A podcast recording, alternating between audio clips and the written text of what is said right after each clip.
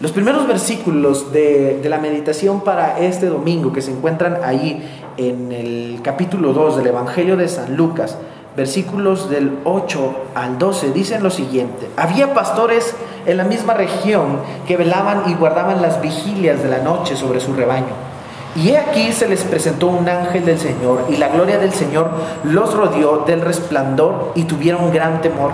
Pero el ángel les dijo, no temas porque he aquí os doy nuevas de gran gozo que será para todo el pueblo, que os ha nacido hoy en la ciudad de David un Salvador que es Cristo el Señor. Esto os servirá de señal. Hallaréis al niño envuelto en pañales, acostado en un pesebre. El Salvador ha nacido. Y eso es lo que nosotros hemos recibido. La Navidad, mis hermanos, ha venido a ser en el mundo algo tan efímero y tan simple que después del 25 ya no vale, ya no importa. Los únicos que lo disfrutan son los niños que salen a la calle, al patio, a la cuadra, a jugar con sus juguetes. Y todos los demás, ya se acabó la Navidad. Ya pasó, ya no andamos como locos en las calles, ya no traemos aguinaldo, ya no estamos como desquiciados preparando la cena, sino que ahora regresamos a nuestras actividades cotidianas y la Navidad se acabó en lo absoluto. Pero la Navidad que acabamos de celebrar, el 24 y el 25, no es algo que acontece una sola vez únicamente eh, en el año, una, una sola vez en el año, sino que es un suceso que comienza en una fecha en particular, ya no digamos 24, 25 de diciembre, y continúa haciendo eco en nuestras vidas día con día. A los pastores cerca de aquella región les fue anunciado. Y en ese pasaje ellos nos representan a nosotros, a todos los creyentes. Pues de igual forma nosotros una vez recibimos la increíble noticia de Jesús. El Cristo, nuestro Salvador, vino a nacer a nuestra vida. Y recibimos la noticia de la reconciliación con Dios. Antes éramos enemigos, pero ahora tenemos un libre y confiable acceso a Él sin barandas, sin obstáculos, porque el Señor ha allanado el camino. Existían obstáculos, claro que existían obstáculos, y tal vez hoy día creemos que hay, pero los obstáculos que existen hoy día son los que nosotros mismos ponemos. Nuestro pecado, nuestra indiferencia, nuestra, nuestra como sentirnos indignos. Pero el Señor nos ha dignificado. Una vez yo platicaba con ustedes y veía que en la carta a los romanos hay un mensaje interesante de parte del apóstol Pablo. Y les decía yo, en la carta de los romanos encuentro con que los creyentes que hemos sido libres parece que aún después que Dios ha roto nuestras cadenas que nos mantenían atados al yugo del pecado, vamos y tomamos los pedazos, ya ni siquiera las cadenas completas, los pedazos de los eslabones hechos trizas y los, los, empezamos a embolsar en nuestros sacos, chaquetas o pantalones. Y si no traemos bolsas, cargamos con una. Cuando ya habíamos sido libres. Creo yo, mis hermanos, que como iglesia no debemos construir esos obstáculos. ¿Sí? Los mensajeros de Dios a los pastores le dicen directamente, les dan directamente la invitación a buscar y a reconocer al niño como rey y esa invitación, mis hermanos, también la recibimos nosotros para buscarlo y encontrarnos con Él.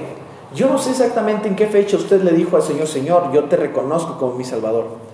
Yo recuerdo, para mí, para mí, para mí, yo recuerdo que desde niño, desde niño siempre había escuchado el mensaje del Evangelio en mi casa. Cuando íbamos a orar durante la comida, mi mamá y mi papá nos hacían tomar un, un versículo de la mesa mi papá nos leía pasajes bíblicos. Yo le platico a mi esposa que mi papá antes de darnos una regañada, primero nos decía una, palabra bíblica, tal vez cuando nos comportábamos mal, y, y algunos lo considerarán algún fanatismo o algún grado de fanatismo. Sin embargo, yo lo recuerdo como un encaminamiento. Y no fue hasta mi adolescencia, en abril del 2006, exactamente recuerdo, abril del 2006, en un campamento de niños. Yo iba como consejero como ayudador. Yo ya servía en el ministerio. Y me hace pensar mucho en Martín Lutero, en Juan Wesley y en todos ellos que ya eran siervos del Señor. Para mí, para mí, mi Navidad, mi Navidad es abril del 2006. Seguramente usted también tiene su Navidad, cuando Cristo nació. pero, ¿por qué estoy cambiando la fecha de Navidad? Porque el mismo mensaje que recibieron los pastores es el mismo mensaje que recibimos nosotros aquella ocasión. tal vez no se acuerde de la fecha, tal vez sí se acuerde de la fecha, tal vez no se acuerde ni del año, pero usted debe tener una conciencia de que inició un cambio, por lo que la Navidad no se festeja un solo día, no debe ser, no debemos nosotros los cristianos festejarla como el mundo la festeja. Sucedió el 24 la cena, el 25 los regalos y el 26 ya no hay Navidad. Continuamos con nuestras labores, continuamos con nuestros trabajos, continuamos con nuestras actividades y esperamos a que se acerque la fecha otra vez. A partir de octubre empezamos a pensar, empezamos a organizarnos, empezamos a hablar, pero antes, y eso los que les gusta mucho la Navidad, porque otros hasta el mero 20 o como lo vimos en estas últimas fechas, el 23 o el 24, apresurados, comprando, organizando, trayendo, quitando, poniendo. Yo todavía miraba en Facebook el mero 23, alguien vende lucecitas. Porque para nosotros la Navidad no debe ser así.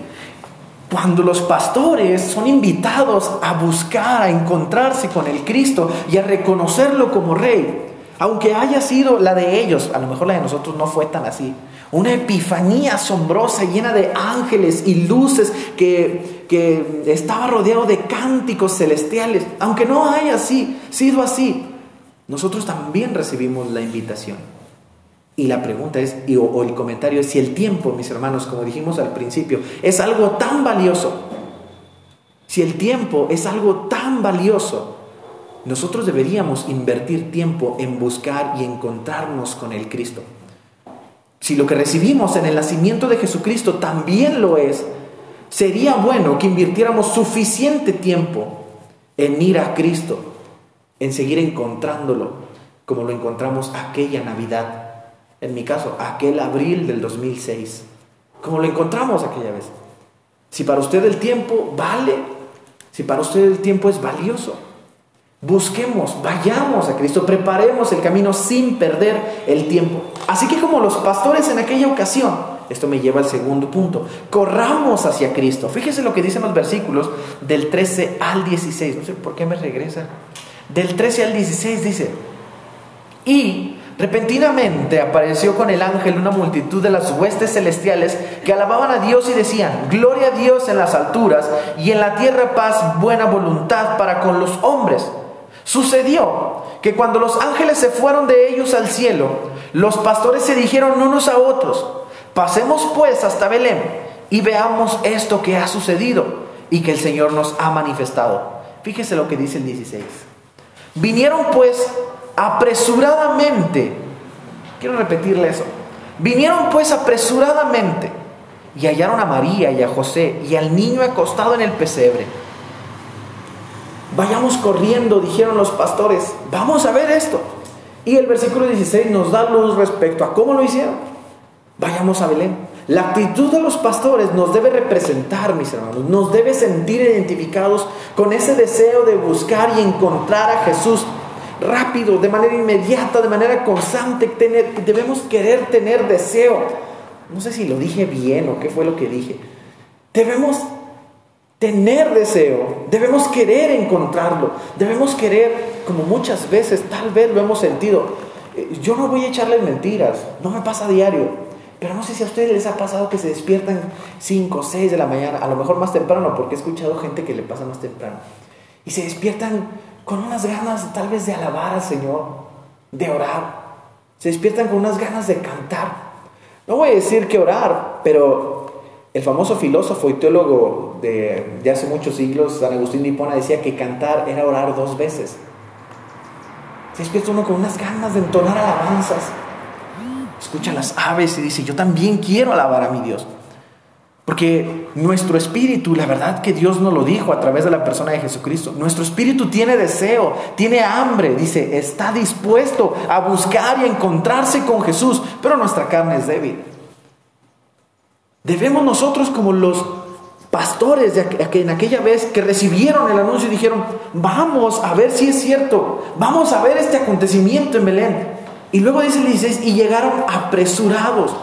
¿Cómo se imaginan ustedes cuando piensa, cuando lee la palabra ahí en el versículo 16, en la Reina Valera, apresurados? ¿Cómo se imagina que llegaron los pastores? Imagínense que alguien llega ahí apresurado a la puerta, corriendo, ¿verdad?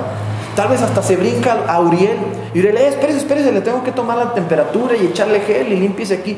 Pero vienen apresuradísimos, corriendo, ya quieren estar aquí. Ellos ya querían ver al niño. Jesús mismo, mis hermanos, invitó a sus discípulos, por lo que la invitación de los pastores es una invitación que Dios nos repite. Quiero hacer hincapié en eso. Dios nos repite esa invitación a que, como les dijo Jesús, aunque hayan sido ya todos lavados y hayan sido santificados, deben venir a mí para que los laven. En el Evangelio de San Juan, capítulo 13, encontramos esto. La noche en que Jesús fue entregado, la noche en que Jesús fue traicionado, la noche en que Jesús instituyó la Santa Comunión, les recordó, miren, todos ustedes son limpios, son santos, ya yo los he limpiado, dice Jesús. Y Jesús no solo le está hablando a los discípulos, nos habla también a nosotros. Pero ¿qué creen? Tienen que seguir viniendo a mí, tienen que seguir viniendo a mí recordándonos que la Navidad no es algo que pasa una sola vez. No es algo que se queda en un solo día y después todos los demás es olvidado. Sí, por tradición, por darle un símbolo, por hacerlo más solemne.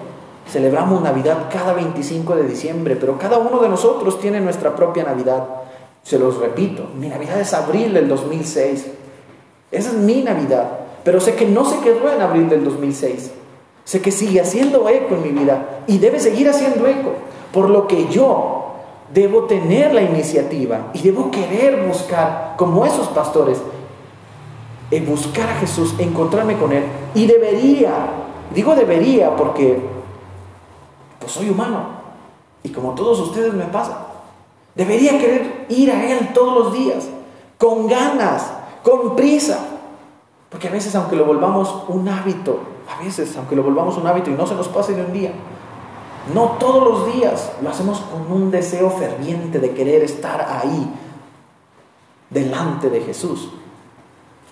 Así es como Jesús les dijo a los discípulos, tienen que venir a santificarse para preparar el camino. Nosotros también debemos seguir preparando el camino sin perder tiempo. Debemos diariamente ir como los pastores, corriendo a encontrarnos con Jesús, para de esta manera, como lo dice la última parte del pasaje que leímos, leímos hasta el 16, del 18 al 20 nos dice algo muy interesante, pero para no brincarnos el 17, vamos a leerlo también, dice el 17, y al verlo dieron a conocer lo que se les había dicho acerca del niño, todo lo que experimentaron y cuando vieron a los ángeles, todo lo que los ángeles le dijeron. Y luego dice el 18, y todos los que oyeron, se maravillaron de, los que, de lo que los pastores les decían. Pero María guardaba todas estas cosas meditándolas en su corazón. Y luego dice el 20, y volvieron los pastores glorificando y alabando a Dios por todas las cosas que habían oído y visto, como se las había dicho. El último punto de, este, de esta pequeña meditación, no solamente, bueno, ya dijimos los primeros, tres, los primeros dos puntos, nosotros hemos recibido algo de Dios y por lo tanto debemos ir a buscarle constantemente. Y este tercer punto nos recuerda que de esta manera debemos también glorificar al Padre. Por último, mis hermanos, nos encontramos con una escena que se repite y constantemente en los evangelios. Se repite y se repite y se repite. Y ya no solo en los evangelios, también pasa en, en el tiempo de los profetas, también pasa en el libro de los salmos, en los libros sapienciales. También pasa en los tiempos de los reyes. La reacción visible, inmediata de todo aquel que se encuentra con Jesús, el rey. ¿Cuál es? Glorifican a Dios. ¿Se acuerda usted de cada uno de los profetas cuando tenían sus visiones? Específicamente pensemos en Ezequiel y en Isaías.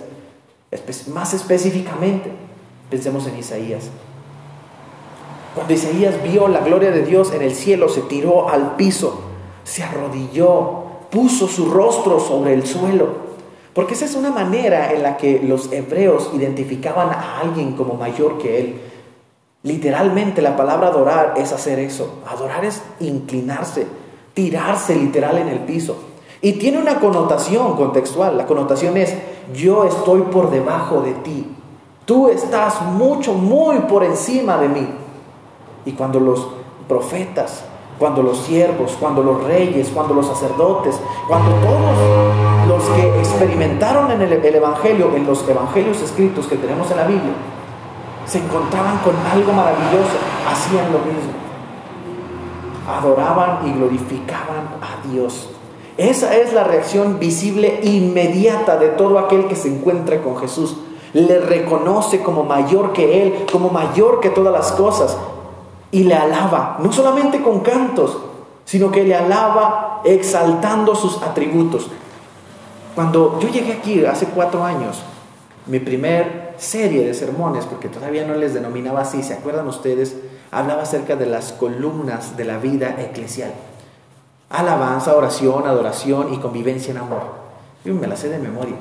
Y, hablaba acerca de la alabanza, y le decía, alabanza, porque la alabanza es una columna de la vida cristiana. Y no me refiero a los cantos, la alabanza. Alabanza literalmente quiere decir ensalzar los atributos de algo o alguien.